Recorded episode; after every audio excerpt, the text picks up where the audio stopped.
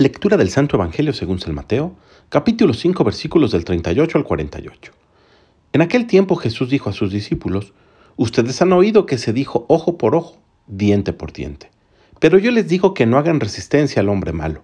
Si alguno te golpea en la mejilla derecha, preséntale también la izquierda. Al que te quiera demandar un juicio para quitarte la túnica, cédele también el manto. Si alguno te obliga a caminar mil pasos en su servicio, camina con él dos mil. Al que te pide, dale y al que quiere que le prestes, no le vuelvas la espalda. Han oído que se dijo, ama a tu prójimo y odia a tu enemigo.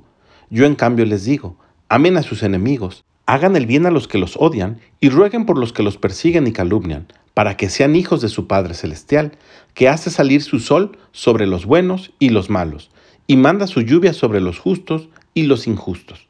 Porque si ustedes aman a los que los aman, ¿qué recompensa merecen? ¿No hacen ese mismo los publicanos?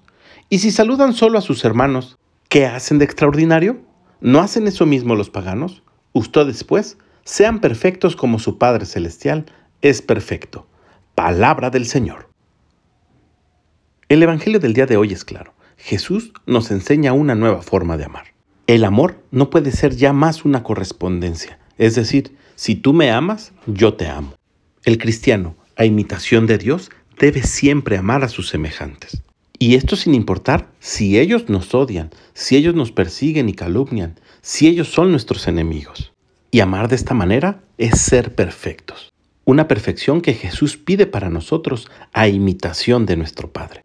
Lo cual nos hace descubrir que esta perfección es posible para nosotros, ya que es el propio Jesús el que nos invita y el que nos exhorta a alcanzarlo de esta manera. Por supuesto que también existen diferentes formas de amar. No se ama de la misma manera a la esposa o al esposo que a los papás o que a los amigos.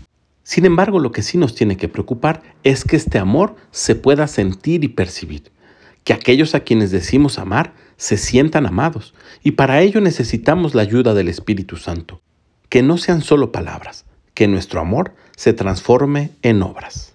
Que tengas un gran día y que Dios te bendiga.